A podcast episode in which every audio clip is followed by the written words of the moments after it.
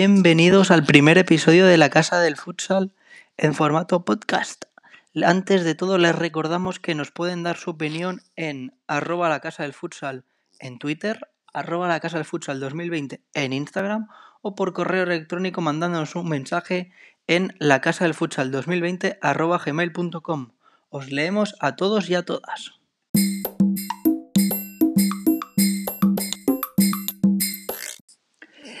Después de esta breve intro que hemos escuchado todos y todas, arrancamos ya el programa, primer programa, mucha ilusión y muchas ganas que tenemos aquí todos y todas, donde queremos comentar un poco los resultados de la jornada 7, los goles y la clasificación, la jornada 8, los partidos interesantes que hay que tener en cuenta, una pequeña entrevista que tenemos sobre Neus Pachón, muy conocida dentro del periodismo deportivo en el mundo del futsal. Y por último queremos comentar un poco cómo fue el amistoso internacional entre España y Brasil, muy emocionante sin lugar a duda. El pasado fin de semana del 31 de octubre se disputó la jornada 7, con tres partidos aplazados entre el Palma y el Inter, el Betis y el Levante y el Jaén o Parrulo Ferrol. Los otros partidos disputados fueron Jimbe Cartagena 6, Córdoba Patrimonio 0, Barça 2, Zaragoza 2, con mucha emoción y polémica al final. Peñíscola 3, Valdepeñas 1, Navarra 2, El Pozo Murcia 3, Antequera 4, Osasuna 4 y Burela 3, Industria Santa Coloma 3. Les recordamos que llega entre semana esta semana, entonces tenemos partidos tanto el 10 como el 11 de noviembre. El día 10 a las 6 de la tarde, El Pozo Murcia Jaén, por la Liga Sports TV.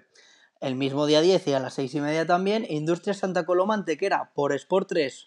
El mismo día 10, pero a las 8 y cuarto, Oparrulo Ferrol Betis. Y a las 8 y media, Zaragoza Peñíscola por Aragón TV y la Liga Sports TV también. El mismo día, para acabar la jornada, tendremos un Levante Burela. Al día siguiente, a las 5 y media, tarde intensa de futsal. Osasuna Barça. A las 6, Valdepeña Palma por gol. A las 7 y media, Córdoba Navarra. Y a las 8, para acabar la jornada número 8, Inter Cartagena. No se fiende la clasificación todavía, muchos equipos no tienen jugado todos sus partidos, pero bueno, vamos allá porque entre los ocho primeros tenemos al Levante, al Palma, al Peñíscola, al Cartagena, al Inter, al Valdepeñas, Zaragoza y Osasuna. Sí que cabe destacar que el Levante está primero con 15 puntos en 5 jornadas, 5 victorias y 0 derrotas.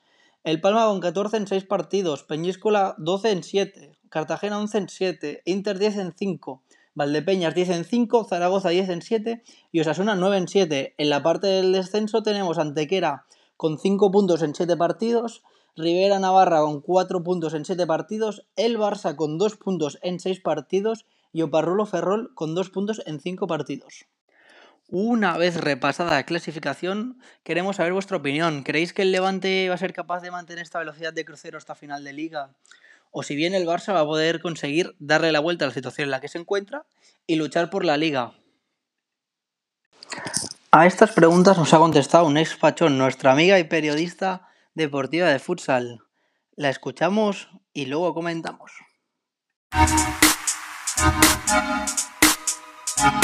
Soy Eneus Pachón, soy periodista deportiva y llevo más de 10 años en esto del periodismo deportivo, pero en el fútbol sala eh, un poquito menos. Antes estaba más especializada en, fútbol, he tocado todos los deportes, fútbol, balonmano. Y bueno, poco a poco pues me fui enganchando ¿no? y, fui descubriendo que era un, un nido, un nicho ¿no? de, de, dentro del periodismo deportivo que estaba, ya había mucha gente, ¿no? pero que no estaba tan, mm, ¿cómo explicártelo?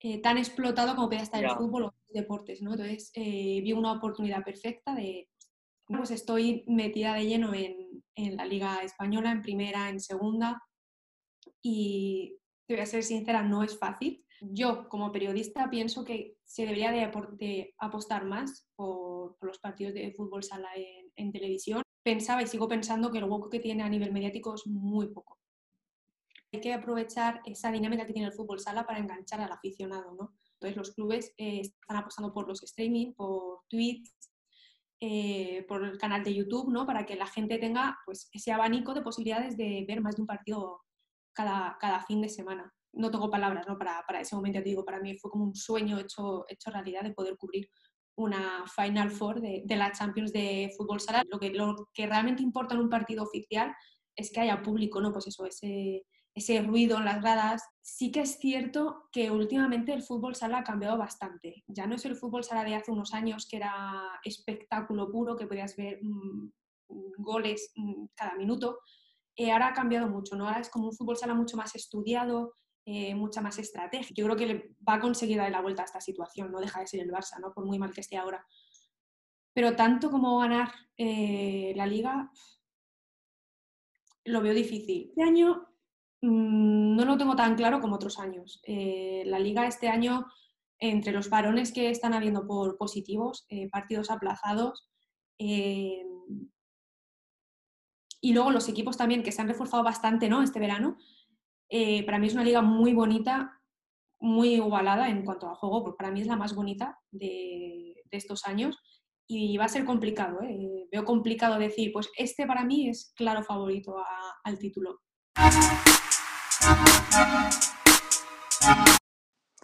¿Qué os ha parecido? ¿Creéis y tenéis la misma opinión que ella respecto a las preguntas que os lanzábamos? La verdad que se ha mojado. Cree que el Barça entre los ocho primeros puede acabar y cree que va a luchar para ello, pero que para la liga no les da. Y luego respecto al campeón, sí que es difícil que no nos da ningún equipo claro, pero es que con ocho jornadas que se van a jugar ahora ya esta semana y con equipos con partidos aplazados es muy complicado pronosticar un campeón. Sí que es verdad que hay equipos que pueden hacer cosas grandes y bonitas. Veremos cómo avanza.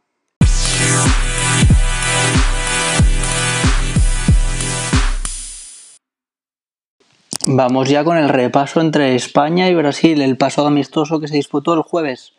Primero de todo queremos felicitar a Miguelín por sus 100 internacionalidades con España y volviendo al partido se notó mucho el respeto que se tienen ambas selecciones, ahora mismo las dos mejores del mundo. Se adelantó al principio del partido Brasil con un gol de Ferrao, el jugador del Barça, y empató Chino y llegamos al descanso con 1-1.